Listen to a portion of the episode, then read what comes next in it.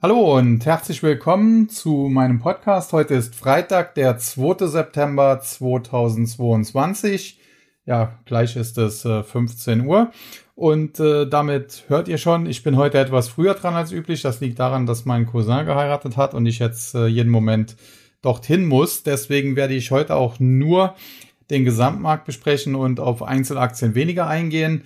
Äh, zum einen sind auch keine Fragen reingekommen und zum anderen ja, äh, jetzt im Handelsverlauf, da verschieben sich die Gewinner und Verlierer natürlich ohnehin noch, beziehungsweise die USA sind noch gar nicht geöffnet. Und insofern ergibt es da auch nicht so viel Sinn, da einzelne Aktien zu besprechen. Ja, kommen wir zum Gesamtmarkt und ich habe extra bis zur letzten Sekunde gewartet mit dieser Aufnahme, denn um 14.30 Uhr unserer Zeit, also vor knapp einer halben Stunde, da sind äh, die heutigen US-Arbeitsmarktdaten veröffentlicht worden.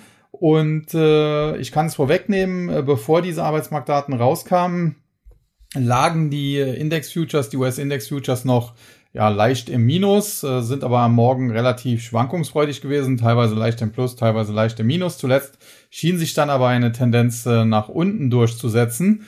Und mit der Veröffentlichung dieser Arbeitsmarktdaten äh, ist der Markt dann vorbörslich deutlich nach oben gedreht, teilweise äh, schöne Kursgewinne wirklich und auch der DAX mittlerweile mit einem Plus von über 2%. Also das kann sich heute definitiv sehen lassen. Jetzt ist natürlich die Frage, was wurde denn da eigentlich überhaupt äh, an Arbeitsmarktdaten gemeldet? Und äh, wenn man sich das dann im Detail anschaut, dann sieht man, dass im August 315.000 neue Stellen geschaffen worden sind.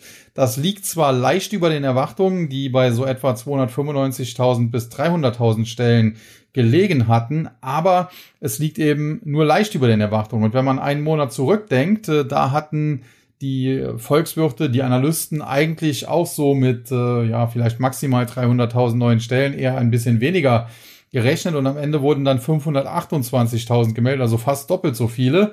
Und äh, das hat damals natürlich so richtig reingehauen eigentlich, weil der Arbeitsmarkt damit sich deutlich stärker gezeigt hat, als man es eigentlich vermutet hatte. Und äh, genau das ist jetzt heute eben nicht der Fall. Die Arbeitsmarktdaten sind zwar, wenn man so will, leicht besser ausgefallen als erwartet, aber das hält sich dann doch in engen Grenzen. Und äh, wenn man sich dann anschaut, solche Daten werden ja im Nachgang meistens noch ein, zweimal revidiert. Und äh, ja, insofern äh, konnten diese Arbeitsmarktdaten nicht schocken. Zumal, und das jetzt ein weiterer positiver Fakt, und äh, da wird man sich jetzt vielleicht an den Kopf äh, fassen, die Arbeitslosenquote in den USA sogar leicht gestiegen ist von 3,5 auf 3,7 Prozent. Im ersten Moment würde man jetzt natürlich sagen, okay, wenn die Arbeitslosenrate steigt, was soll daran positiv sein? Das deutet ja eben auf eine Abkühlung der Wirtschaft hin. Ja, aber das ist eben genau das, was die Federal Reserve mit ihrer Zinspolitik ja erreichen will. Sie möchte ja die Wirtschaft bremsen, um so die viel zu hohe Inflation in den USA unter Kontrolle zu bringen. Und äh, wenn die Federal Reserve jetzt eben schon mehrere Zinserhöhungen gemacht hat und äh, sich das eben nicht in den Wirtschaftsdaten äh, dann irgendwann mal widerspiegeln würde, dann wäre das natürlich sehr kritisch, denn dann müsste die Federal Reserve natürlich mehr und mehr tun. Und äh, wenn man jetzt sieht, äh, die neu geschaffenen Stellen liegen in etwa im Rahmen der Erwartungen, die Arbeitslosenquote steigt sogar ein bisschen. Das ist also genau das, was die Federal Reserve sehen will. Und insofern äh, sind das natürlich aus Sicht des Arbeitsmarktes tendenziell schlechte Nachrichten, denn es ist natürlich besser, wenn mehr äh, Menschen in Lohn und Brot stehen. Aber für äh, die Finanzmärkte, für den Aktienmarkt ist das natürlich genau das, was er gerne sehen möchte. Ja, ansonsten noch äh, ein Datensatz äh, im Zuge dieser Arbeitsmarktdaten, der sehr, sehr interessant ist, äh, denn die äh, durchschnittlichen Stundenlöhne. Und äh, das sind ja dann, wenn man so will, Daten für die Lohninflation. Die sind im August immer im Vergleich zum Vormonat gesehen, nur um 0,3 Prozent gestiegen. Und hier war erwartet worden ein Plus von 0,4 Prozent, nachdem es im Vormonat noch 0,5 Prozent waren. Auch hier kann man jetzt natürlich wieder argumentieren, ja 0,3 oder 0,4 Prozent, das kann auch ein Rundungsfehler sein, mag sein, aber tendenziell sind die Daten eben etwas schwächer. Und äh, das deutet eben darauf hin, dass die Federal Reserve eben mit ihrer Geldpolitik durchdringt, äh, dass sie es schafft, die Wirtschaft zu bremsen. Und das ist eben genau das, was man sehen möchte, damit äh, die Federal Reserve auch nicht zu viel tun muss, die Zinsen nicht zu hoch schleusen muss. Und dementsprechend äh, wird auch das, wenn man so will, gefeiert. Äh, dazu muss man sagen, ich hatte eigentlich im äh, Vorhinein äh, noch überlegt, einen Beitrag zu veröffentlichen, in dem ich darauf hinweisen wollte, dass man insbesondere hier diese Daten, die äh, im Prinzip Aufschluss über die Lohninflation geben, dass man die stark beachten sollte und dass äh, die Schätzung von 0,4 Prozent doch recht hoch ist und diese wahrscheinlich unterboten werden wird. Leider habe ich das jetzt im Vorhinein nicht gemacht. Deswegen will ich mich jetzt im Nachhinein auch nicht feiern lassen. Aber es war im Prinzip schon so ein bisschen absehbar und äh, vielleicht haben das einige auch gestern Abend dann schon gemerkt, denn man muss sagen, gestern war ja der US-Markt äh, ja über den Tag eigentlich sehr, sehr schwach bis etwa so anderthalb, zwei Stunden vor Handelsschluss. Dann auf einmal kamen große Käufe hinein und äh, am Ende schloss der Dow Jones sogar im Plus. Äh, der S&P 500, glaube ich, war mehr oder weniger unverändert, war, glaube ich, auch sogar leicht grün. Und der Nasdaq hat auch seine teilweise gravierenden Tagesverluste von über 250 Punkten mehr oder weniger aufgeholt und ging noch mit einem Minus von 0,3 Prozent, was irgendwie nicht ganz 40 Punkte waren oder um die 40 Punkte waren, aus dem Handel. Ja, also insofern äh, das, was man dort vom Arbeitsmarkt da äh, Arbeitsmarkt heute bekommen hat, an Arbeitsmarktdaten heute bekommen hat, das ist definitiv äh, positiv. Dementsprechend wird es auch umgesetzt und wenn man sich das dann eben auch anschaut in den verschiedenen Tools, die man eben zur Verfügung hat, äh, da spiegelt sich das dort auch wieder. Wir hatten beispielsweise gestern teilweise noch im äh, CME FedWatch Tool eine Wahrscheinlichkeit für eine große Zinserhöhung am 21. September, also in äh, knapp drei Wochen, durch die Federal Reserve, die bei 75 Prozent lag und jetzt heute ist sie deutlich zurückgegangen auf 62 Prozent. Man muss ganz klar sagen, das ist immer noch oder heißt immer noch, dass die Wahrscheinlichkeit für einen nochmaligen sehr großen Zinsschritt äh, damit höher ist als alles andere, denn äh, 50 Basispunkte erwarten eben die anderen 38 Prozent Zinssenkung oder einen noch größeren Zinsschritt äh, spielt derzeit keine Rolle. Also da gibt es gar keine äh, Erwartungen in diese Richtung.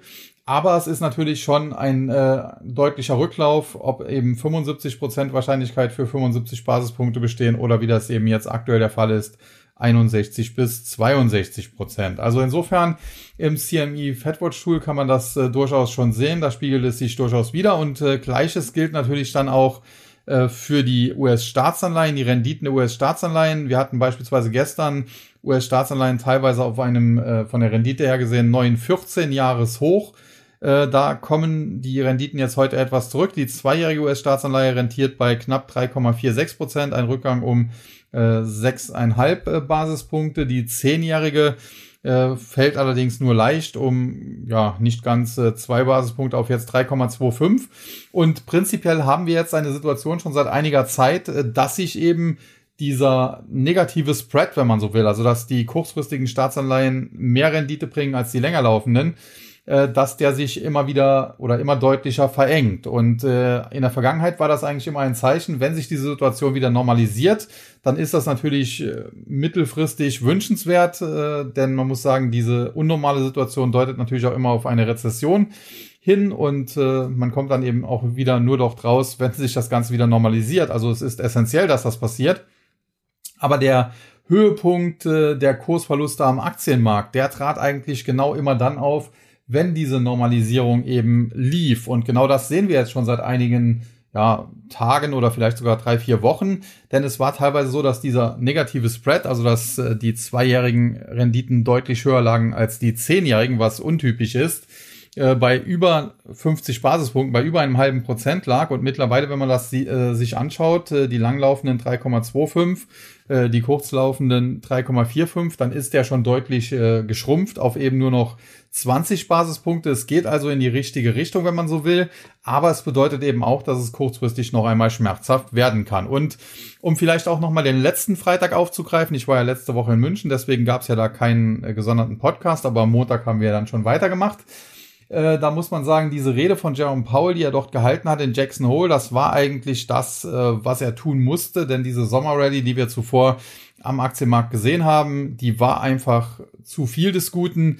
Äh, da hatte sich der Markt äh, völlig von der fundamentalen Basis gelöst und dementsprechend war es notwendig, äh, dass vielleicht der Notenbankchef selbst da mal eingreift mit entsprechend hawkischen Worten. Aber man muss sagen, bei allem hawkischen, was man dort reininterpretieren kann, hat er letztendlich ja doch gesagt, die Leitzinsen werden bis auf etwa vier Prozent wohl steigen und doch für längere Zeit verharren. Also er hat jetzt nicht angekündigt, dass die Leitzinsen auf fünf, sechs oder sieben Prozent steigen äh, werden.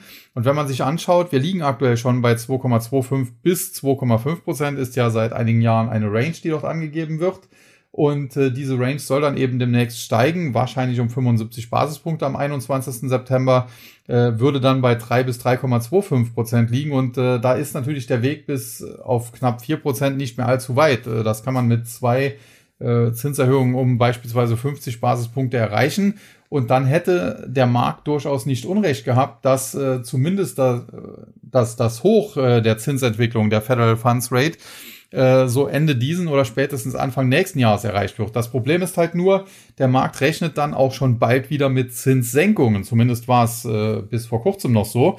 Und äh, dem hat Jerome Powell allerdings eine ganz klare Absage erteilt, denn er hat gesagt, äh, die Zinsen werden auf äh, wohl etwa vier Prozent steigen müssen und werden dann aber einen längeren äh, Zeitraum dort verharren müssen. Und insofern ist das natürlich dann äh, schon interessant, insbesondere wenn an den Märkten, insbesondere an den Aktienmärkten übrigens, weil die Anleihenmärkte haben durchaus schon verstanden im Vorhinein, was die Notenbanker gesagt haben, aber wenn an den Aktienmärkten teilweise schon darauf gewettet wird, äh, dass im März nächsten Jahres erste Zinssenkungen stattfinden sollen. Und äh, da muss man auch sagen, in dieser Beziehung war Jerome Powell in seiner Rede dann sehr, sehr klar. Er hatte dreimal den ehemaligen Notenbankchef Paul Volcker äh, erwähnt. Äh, das ist ja sein, Moment, ich muss aufpassen, dass ich genug vorsage, vor, vor, vor, Vorgänger im Amt. Also vor äh, Jerome Powell war ja Janet Yellen äh, Notenbankchefin, vor Janet Yellen war es Ben Bernanke, vor Ben Bernanke war es Alan Greenspan und vor Alan Greenspan eben Paul Volcker.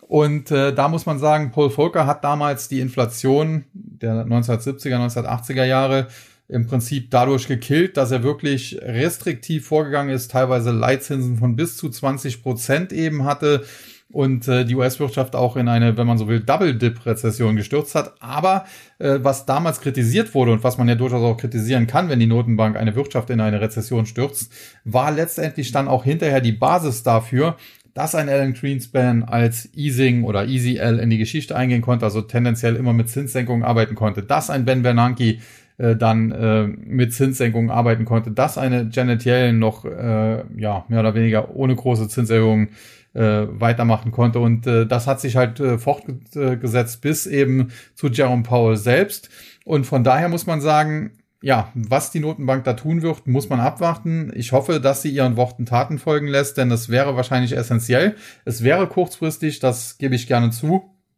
durchaus schmerzhaft. Es könnte sein, dass dann tatsächlich ein, zwei äh, richtig schlimme Jahre am Aktienmarkt bevorstehen, wobei ich jetzt hier kein Crash-Prophet werden will, aber dass, dass es wirklich mal zwei Jahre da keinen Blumentopf zu gewinnen gibt, um das so ein bisschen vielleicht zu formulieren. Aber es wäre essentiell, um eben danach längerfristig äh, steigende Kurse zu sehen. Ja, und ansonsten äh, gibt eigentlich dann heute auch nicht mehr so viel zu sagen. Von daher bespreche ich dann, weil es jetzt doch sehr kurz sonst wird, ja, vielleicht noch zwei Einzelwerte oder drei, vier Einzelwerte, insbesondere in meinem äh, Trading Service bei Guidance. Da hatten wir ja zuletzt vier Short-Positionen aufgebaut. Ich glaube, ich hatte das hier auch schon erwähnt. Und zwar in den Aktien von AMD, von Nvidia, von Okta und von Tesla.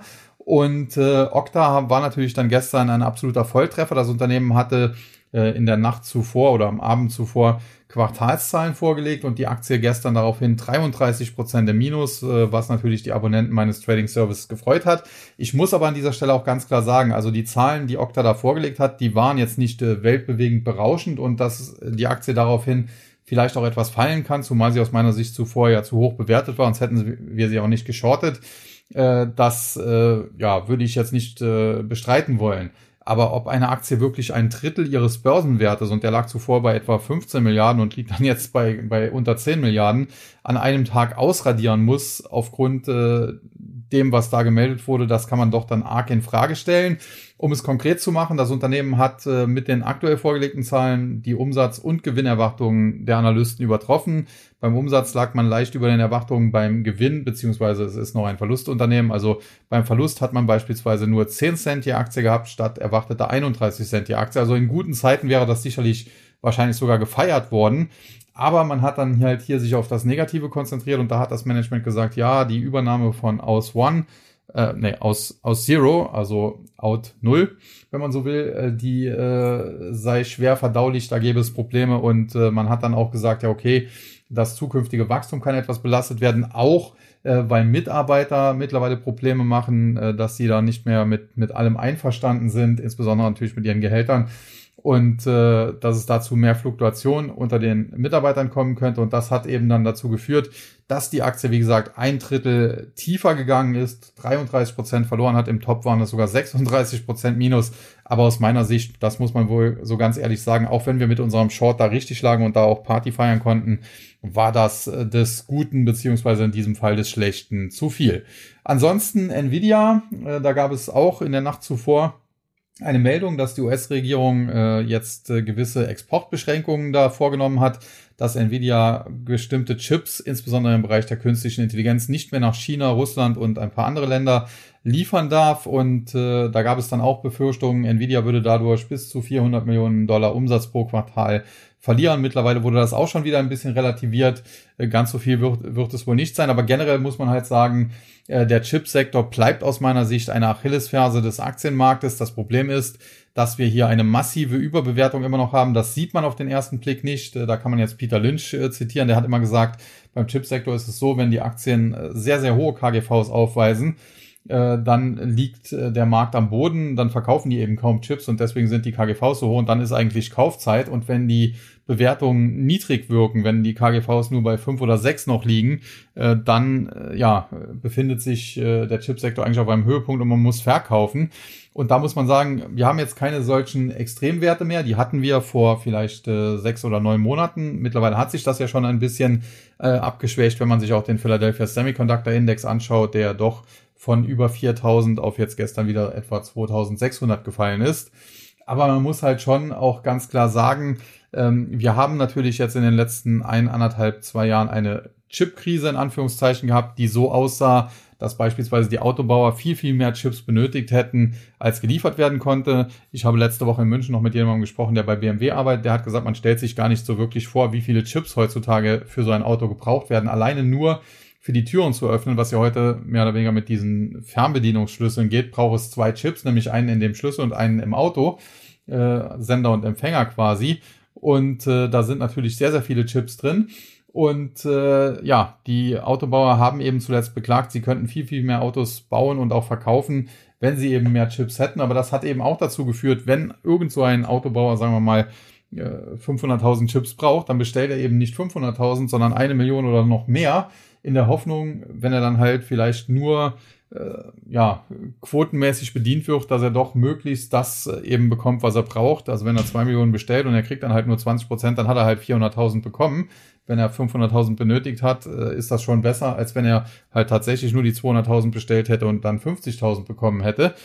Und insofern wird da halt mehr bestellt, als eigentlich äh, gebraucht wird. Deswegen in gewissem Sinne eine Scheinnachfrage in diesem Bereich. Und auf der anderen Seite, es wird massiv mittlerweile in den Auf- und Ausbau von Produktkapazitäten oder Produktionskapazitäten von Fabriken eben investiert. Samsung 20 Milliarden, Intel, glaube 100 Milliarden, alleine 20 Milliarden in Deutschland.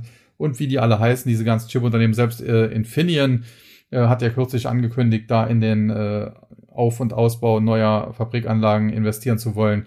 Ja, und äh, das ist dann natürlich eine Sache, wo wir äh, früher oder später ein Problem bekommen, weil bei aller Digitalisierung, bei aller Nachfrage, die definitiv da ist, also es ist ja nicht so, dass ich jetzt äh, der Totengräber des Chipsektors sein möchte, wird es dann eben so sein, dass Milliarden von Chips produziert werden, aber eben äh, die Nachfrage dann nicht so exorbitant steigen kann eigentlich auch, äh, wie eben äh, die Produktionskapazitäten dann sind. Und äh, das dürfte dann eben dazu führen, dass wir ein Überangebot plötzlich haben, dass wir also genau das Gegenteil haben. Aktuell haben wir eher Chipmangel, dann haben wir ein Überangebot.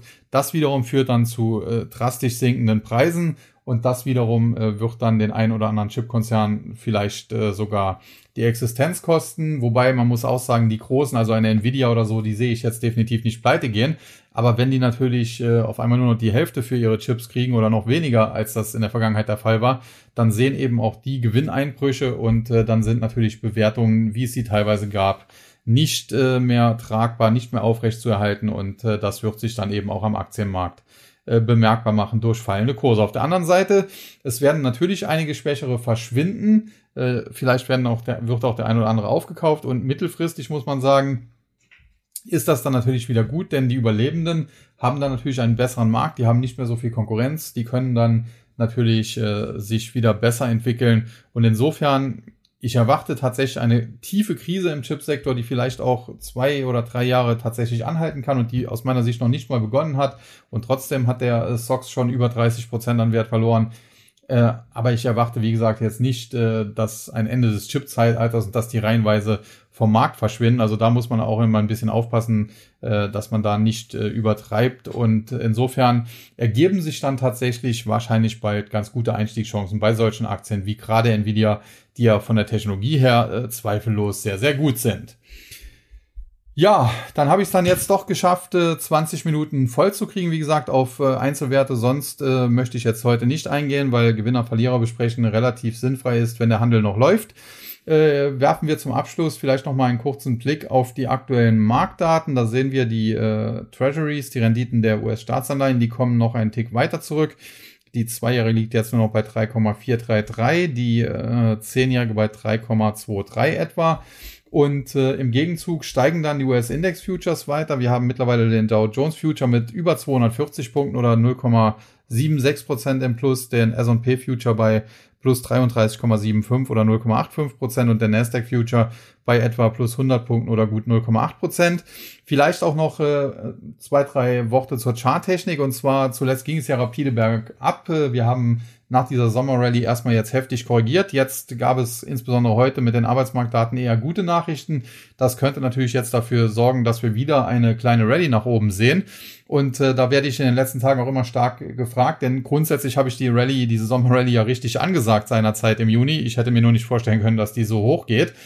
Äh, insofern bin ich jetzt, äh, wie weit sowas laufen kann, vorsichtig. Aber Fakt ist, aus charttechnischer Sicht würde es super reinpassen, wenn wir bis etwa Mitte September, das heißt so in äh, 12, 13, 14 Tagen, ob das jetzt der 13., mein Geburtstag oder der 14., 15. oder 16. wird, äh, da halte ich mich ein bisschen bedeckt, aber so um den Dreh, äh, wenn wir bis dahin im Nasdaq 100 Richtung äh, 12.800 wieder laufen könnten. Und aktuell, um das auch mal zu erwähnen, wo wir da stehen, äh, muss ich gerade hier schauen. Jetzt hatte ich hier nur noch den äh, SOX, den Philadelphia Semiconductor Index offen, aber der Nasdaq 100 ist schnell geöffnet. Also gestern äh, ist er aus dem Handel gegangen mit äh, 12.275. Das heißt, es wären durchaus äh, drei, vier, vielleicht fünf Prozent nach oben drin.